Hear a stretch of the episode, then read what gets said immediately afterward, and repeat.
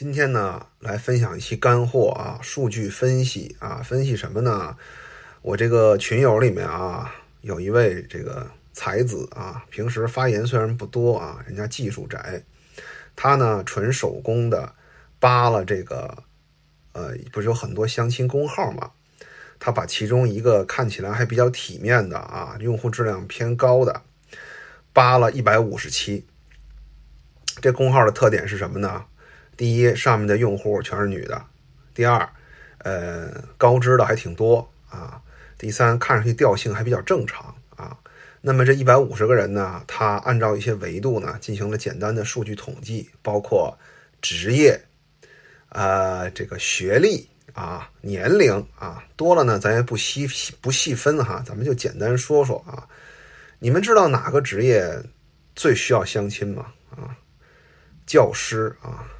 我我在直播间里老说哈，我说这个女老师啊，婚后啊，这个给男性压力非常大啊，因为她是个威权职业啊，她很难跳出自己在职场中需要的那种权威感，在家里面呢忍不住要强势啊，这种强势的气氛呢，正常男性呢都受不了啊。那么在很多小地方呢，啊，可能家庭的稳定性啊，收入啊，需要这么一个。女老师啊，我也听过有些红娘，包括这个三四线城市的人跟我反映说，在他们那儿呢，女老师是婚恋市场上非常受欢迎的这么一个呃角色啊。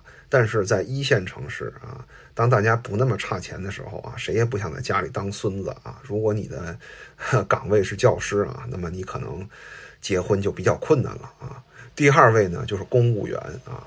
公务员这个东西怎么说呢？呃，你要说这个往深了说吧，不知道这期这就得限流了哈。就是有很多女性哈，她疯狂的考试，疯狂的学习，是为什么呢？不是因为她上进，是因为她想躺进体体制内啊。只要她考上了研究生，然后毕业了，然后达到了某一个这个央企啊、国企的门槛进去以后就开躺。那么。基本上，你只要存在着这种意识形态，就是我只想努力这么十年十几年，然后就躺后半辈子。你有这样的心态啊，你就找不着男朋友了，因为你这种心态会反映在与人际交往上，对吧？你什么都想靠，什么都想要，你丧失了学习的动力，你丧失了好奇心啊，这些东西是能够反映出来的。而且，就算你带着这种心态去结婚呢，最后也不会有好果子吃，因为婚姻是要终身去经营的。那么后面二到呃三到十名分别是什么啊？编辑、财务、产品经理、工程师、设计、项目管理啊，央企啊，这央企没写在里边干什么啊？我估计就是前面那几种啊，还有呢就是运营啊，就是。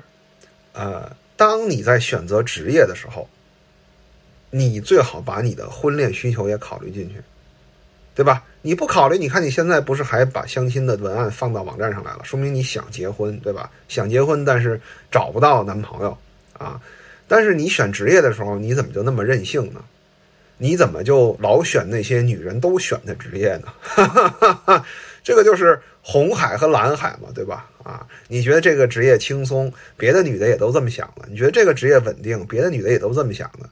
最后你进了个央企财务，哈，二十个人里十九个是女的，还有一个 gay gay 的啊，你怎么办啊？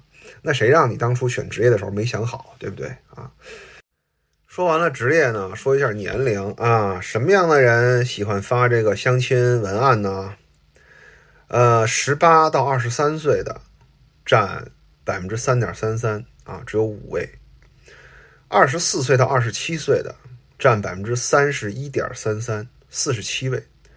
那么绝大多数人呢，处在什么区间呢？二十八到三十二岁，过半啊，百分之五十六点六七；三十三及以上呢，就只有十三位了啊，百分之八点六七。那么这个分布呢，也非常的符合。现在女性的一个生育红利的正态分布区间，对吧？这个当你处在二十七岁之前的时候，哈，女性都是认为自己有无限可能的，啊，只要有身边有追求者，他就会认为这个追求者最后会跟他走到婚姻，他分不太清长则和短则，也意识不到，当女性的生育红利，呃，到了某一个年龄断崖式下跌的时候，她该怎么办？基本上到了二十八岁之后，几乎是一夜之间，他们的危机感就来了。所以绝大多数的女性是在这个年龄区间段挤挤破头哈。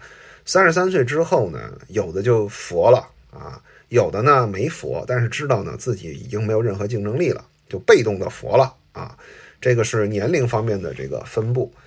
注意啊，我说的这些样本不存在那些我不想结婚，我就是想单着，没有这样的人，因为他们是自己自愿把自己的相亲公告发到公众号上的啊。那么关于这个。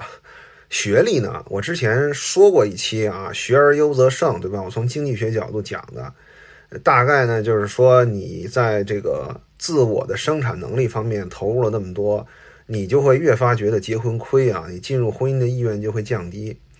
嗯，那么这个，这个这个相亲文案上呢，就很有意思哈。